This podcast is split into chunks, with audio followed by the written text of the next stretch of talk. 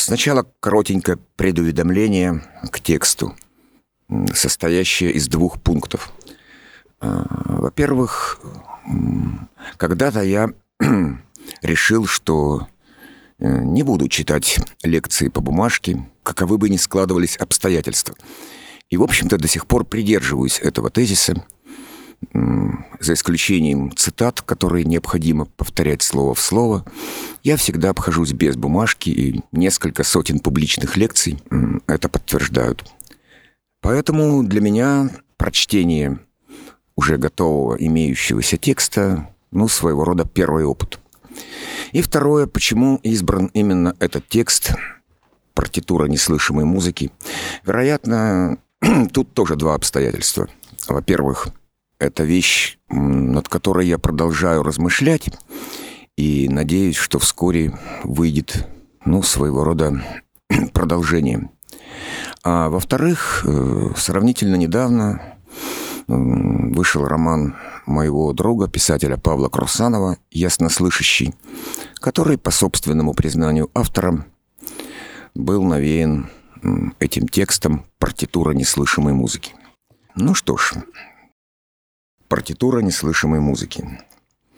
Споры о музыке, о природе музыкального лишь изредка прорываются к уровню философии. Да и в сфере эстетики, собственно, музыкальная эстетика занимает место где-то на периферии. Правда, ей обычно посвящается компактный, независимый от универсальной эстетики дискурс. Так, высказывая обобщение о природе искусства, охотно делают исключения для музыки. Но автономность оборачивается бессодержательностью, перебором банальностей, которые разбавляются техническими спекуляциями.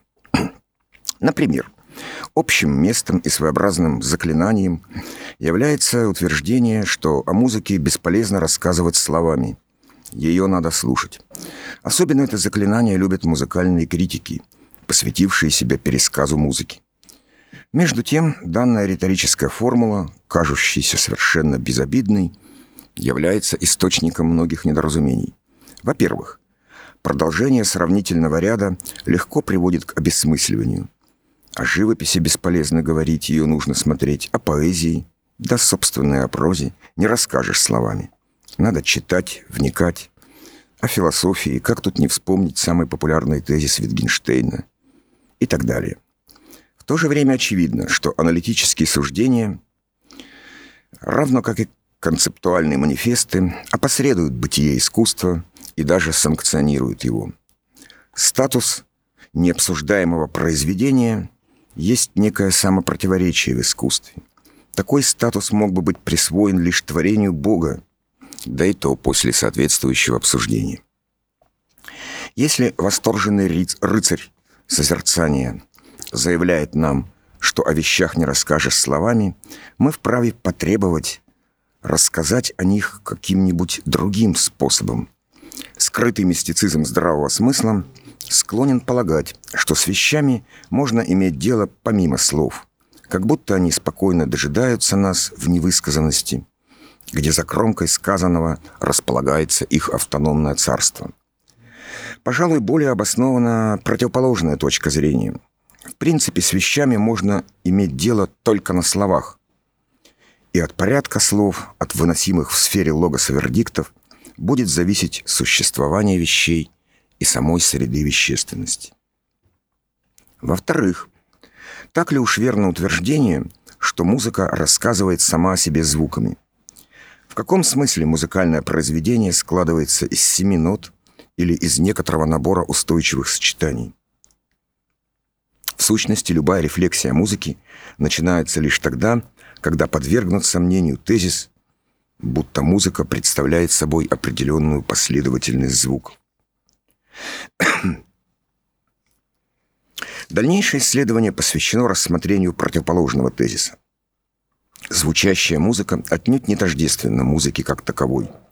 Не вся музыка мира озвучена – а сам процесс озвучивания на поверку часто оказывается глушением, весьма эффективным способом блокировки музыки с большой буквы.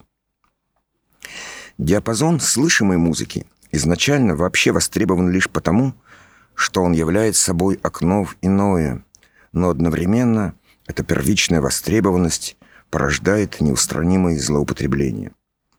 Прозрачное стекло замутняется, слух фиксируется в самодостаточные рамки. Обманутый слух. В результате именно обманутым слухом, понаслышке, слушается привычная музыка шумового фона.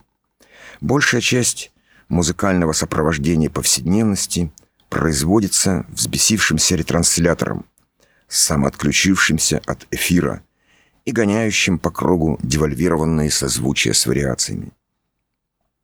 Звуковое оформление музыки с большой буквы может оказаться своеобразным сюрпризом для композитора.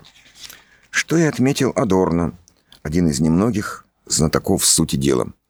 Вот цитата.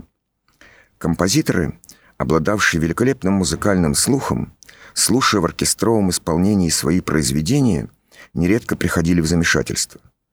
Виной тому неопределенность, а также, упомянутая Штокхаузеном, неспособность слуха различать в сложных аккордах каждый тон в отдельности, и уж тем более представлять его себе неотъемлемым компонентом определенности.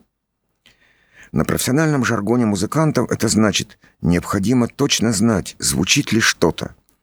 И знать это нужно лишь в границах данного звучания. Это дает широкий простор для неожиданностей, как преднамеренных, так и тех, что требуют корректуры. Теодор Адорно «Эстетическая теория». Теодор Адорно прав в том, что необходимо дополнительное знание, звучит ли что-то. И это знание есть постороннее, хотя и важная прибавка для дарования композитора. Для исполнителя же она составляет суть дарования, и поэтому в такого рода знании музыкант-виртуоз способен намного превосходить композитора. Прав философ и когда говорит, что некоторые значимые моменты произведения созданы не ради слушателя.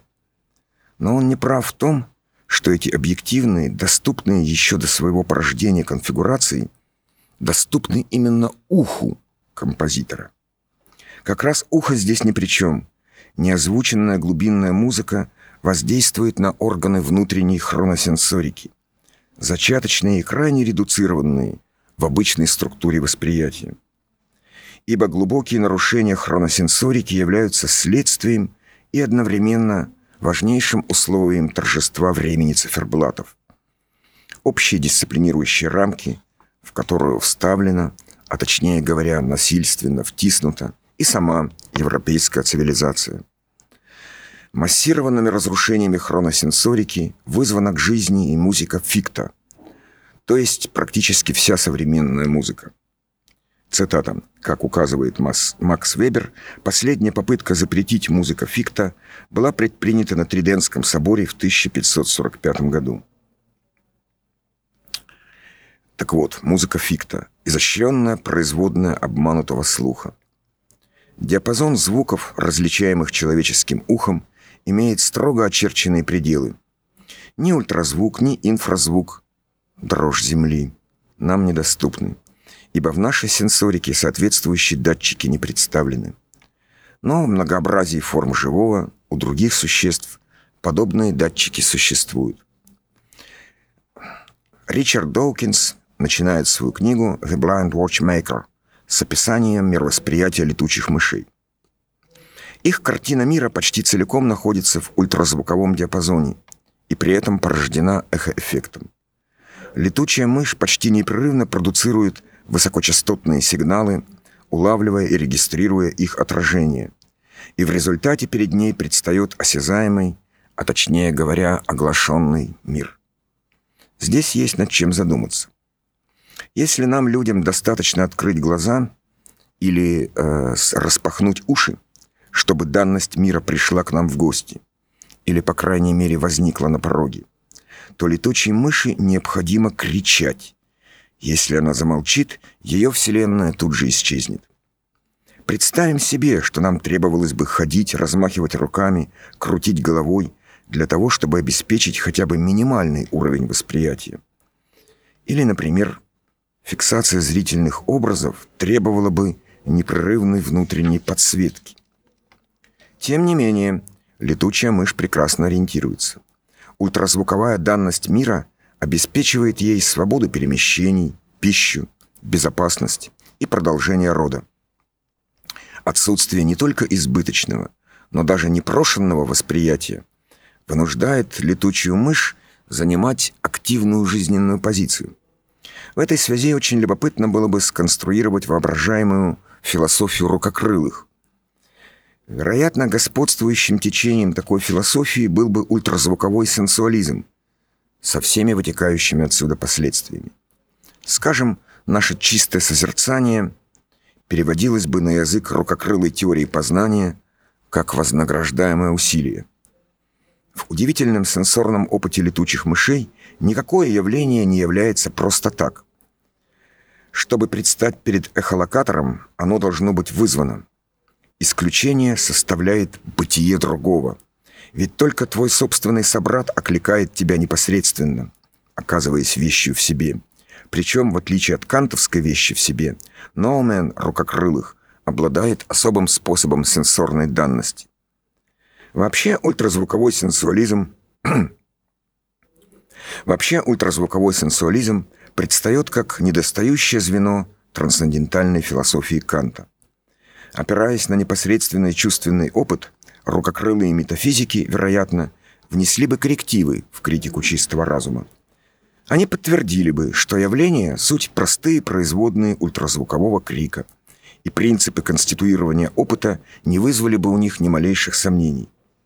Они подтвердили бы также, что вещи в себе, ноумены, существуют объективно, однако этот их особый статус может быть сенсорно зарегистрирован. Поэтому утверждение о непознаваемости вещей в себе они отвергли бы, списав его на то, что Кант не Бэтмен. Тем не менее, в споре Канта с Гегелем ультразвуковой сенсуализм оказался бы на стороне первого. Гегелевский тезис «явление существенно, а сущность является» не выдерживает критики с позиции трансцендентальной эхолокации. Явление, как таковое, несущественно, ибо продуцируется простым усилием моего бодрствования. А сущность не является в общем потоке, а сама окликает меня, оповещая о возможной встрече. Ряд экзистенциальных проблем, мучительных для человека, легко разрешается с помощью ультразвуковой сенсорики. В частности, совершенно иной статус приобретает проблема другого. В чувственном опыте эхолокации другому не грозит овеществление – ведь по способу своего бытия рукокрылый собрат никак не может затеряться среди вещей. Что сплошь и рядом случается в человеческом мире. Но главное, что нас сейчас интересует, это аргумент относительно музыки. Для самих летучих мышей, будь они даже разумны, музыка была бы невозможна. В ней просто заключалась бы вся данность мира, то есть отсутствовала бы не музыка. Топос искусства располагается там, где отступает некоторая актуальность восприятия, а в случае великого искусства устраняется вся актуальность восприятия. Исчезает привилегия внеположности, в смысле Мерло-Понти. Музыка требует избыточного восприятия, незваного и непрошенного. Она требует отсрочки от всего насущного, от всего, что обретается в поте лица – обретается усилием оклика вопрошания. Восприятие, побуждающее к немедленной реакции, и музыка также несовместимы, как рабский труд и мусическое искусство. Но если человек обладал бы дополнительным сенсорным органом, способным осуществлять ультразвуковую эхолокацию, звучащ, звучащая музыка, наша мирская музыка фикта, освободилась бы от значительной части своего сорного содержания. Ибо в оглашенном мире и водонапорная башня, и цветущее дерево, и треснущ, треснувшая чашка присутствуют с экземплярной точностью, а не на уровне музыкальной темы. Всякая приблизительность, находящая сегодня прибежище в диапазоне звучайной музыки, стала бы непростительной. Но, собственно, музыки с большой буквы такая чистка ее звуковой составляющей пошла бы только на пользу. Сноска. В мире летучих мышей услышать что-либо мог бы только сам исполнитель. Но даже он не смог бы услышать музыки из-за непредсказуемо меняющейся клавиатуры инструмента. Но аналог искусства для разумных рукокрылых возможен. Это эротические образы. Трансляция соблазна в ультразвуковом диапазоне обладает некоторой устойчивой длительностью и непрерывностью, что и делает эротику единственным жанром гипотетического искусства рукокрылых, причем жанром музыкальным. Далее. Ультразвуковые колебания расположены за крайним левым пределом доступного человеческому уху звукового диапазона. Это потенциальная сфера неслышимой ультрамузыки, отвечающая за дискретное представительство вещей. Речь идет не просто о предметности звукового образа. Мы и так, как справедливо замечает Хайдегер, слышим не скрип двери, а саму дверь. Имеется в виду неповторимость, сингулярность каждого отдельного свидетельства, получаемого в момент оглашения. Все свидетельства неслышимой ультрамузыки являются настолько вещими, что их трудно использовать иносказательно. Разве что они могли бы быть ультразвуковыми аналогами объектов Дюшана или Орхола. Кстати, об аналогиях.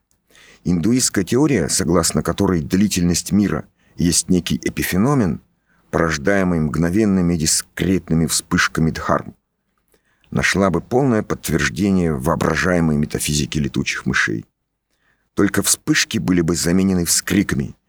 Аналогия лежала бы и в основе эхолокационного доказательства бытия Божьего.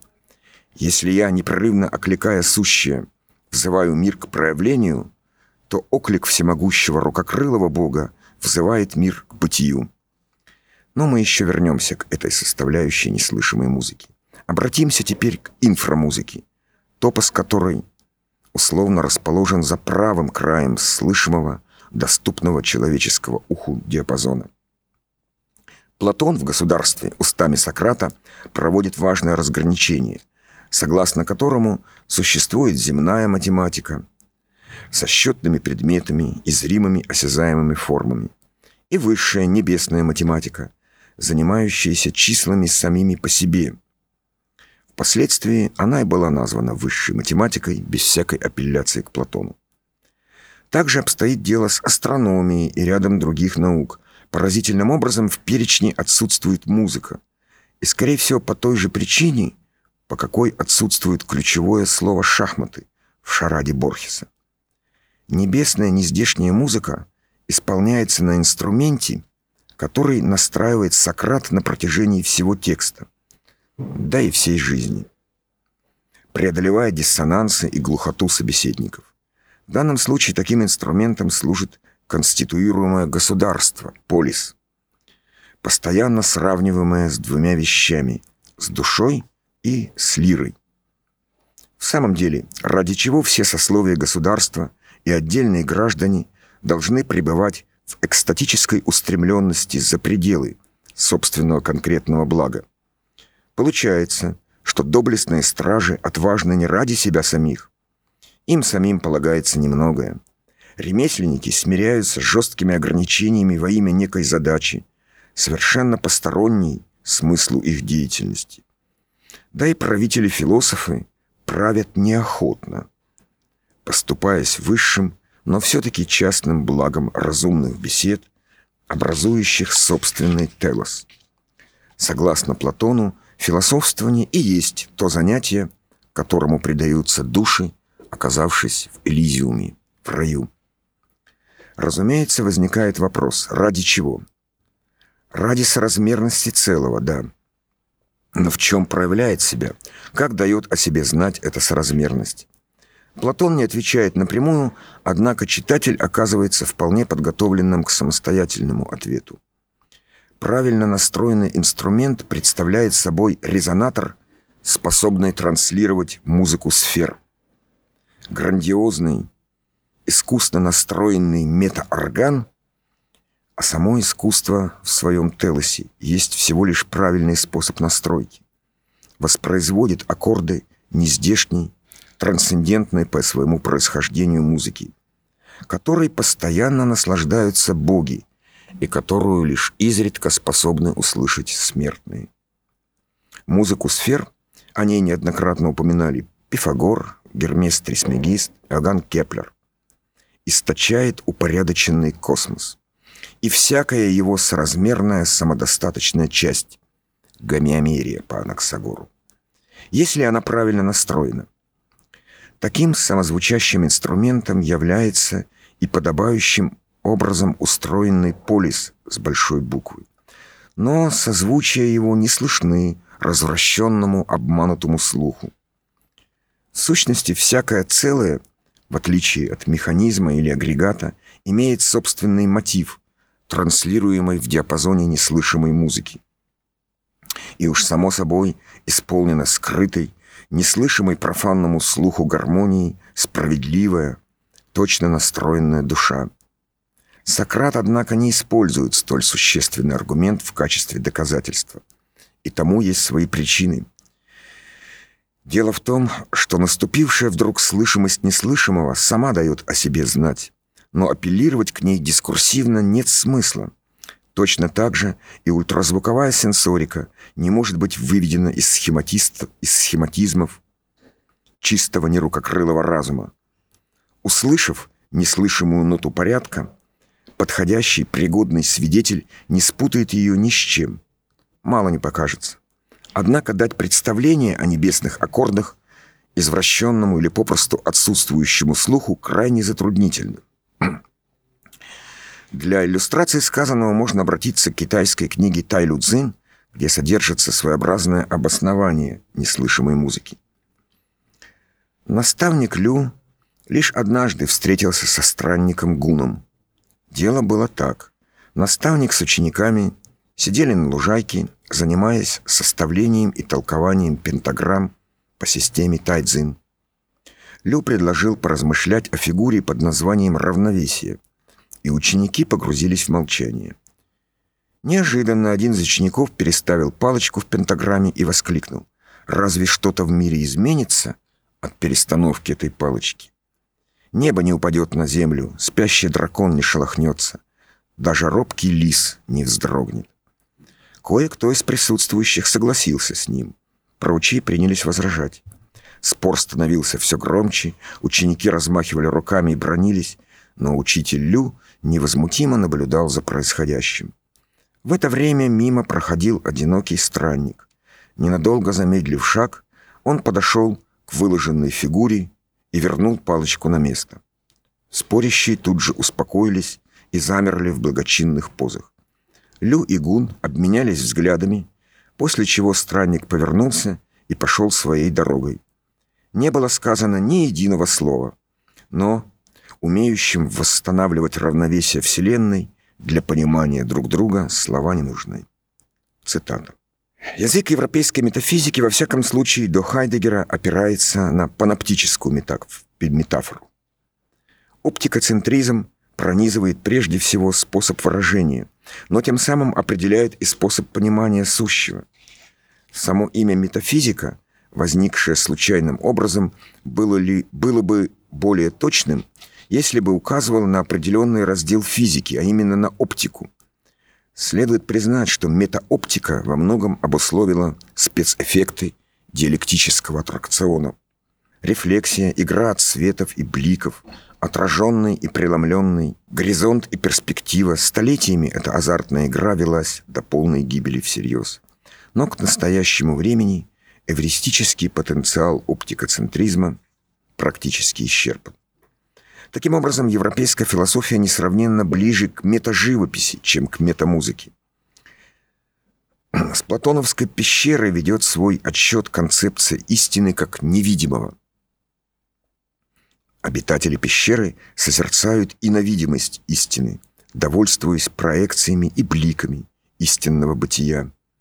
Дерзнувшего на прямо видимость философа ожидает ослепление светом истины и, как следствие, неизбежное временное помрачение, разрушающее аккомодацию оптикоцентрического разума к условиям царства теней. Невидимые земным оком небесные эйдесы, сокрытая, пребывающая в изгнании шехина и узкий лючик, и узкий лучик люмен натуралис, взятый на вооружение Декартом, повсюду мы обнаруживаем следование согласованной традиции языка описания. По существу, мир невидимого давно разграфлен и локализован. невидимой инфраструктуре не хватает только режима внутренней подсветки. А в остальном невидимое вполне представимо и даже некоторым образом имманентно порядку явлений. И Беркли, и Кант понимают данность опыта как проецируемую видимость. Беркли как проецируемую свыше, а Кант просто как преднаходимую. Заманчиво пойти по легкому пути, да вообразить и достроить невидимую составляющую. Именно этим, согласно Канту, и занимается разум в своем трансцендентном применении, то есть за пределами собственной компетенции. Отсюда, между прочим, следует, что невидимое есть гораздо более слабая степень трансцендентности, чем неслышимое. Существуют веские основания для того, чтобы трактовать истинное бытие как неслышимое. Почему бы и в самом деле не обратиться к неслышимой музыке сфер, к, неулав... к неулавливаемой перцептивными датчиками трансляции зова, наконец, к реверберации творящих глаголов, которыми и был создан мир. Вся глубинная и вершинная инфрамузыка предстала бы как бэкграунд узкого озвученного участка земной музыки, музыки фикта. Подстановка неслышимого вместо невидимого открывает новую постась философии, крайне непривычную для европейского диалектического разума. Ибо человек разумный отнюдь не превходящим образом может быть охарактеризован как человек не музыкальный, не способный запеленговать первоисточники зова засоренном резонаторе избыточного, непрошенного восприятия. Трагедия немузыкальности сказывается во всем. Взять пресловутые эйдесы, небесные эталоны земных вещей. Теория Платона избавилась бы от многих трудностей и недоразумений, если бы отказалась от представления о непременной картинке, погруженной в невидимость. Ведь одно дело — прекрасный горшок, кувшин, прекрасная девушка, прекрасная кобылица. Тут на помощь сразу приходит визуальный образ оригинала. Но если речь идет о мужестве и справедливости или прекрасном самом по себе, картинка не только не срабатывает, но и вводит в заблуждение.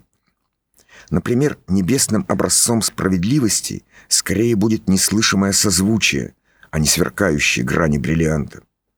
Эталоном рассудительности, блага, уже упоминавшегося равновесия греческого фронезиса и даже единого самого по себе, также будет нечто из сферы неслышимого. Трансцендентная симфония, отзвуки которой иногда удается уловить и в посюсторонней музыке.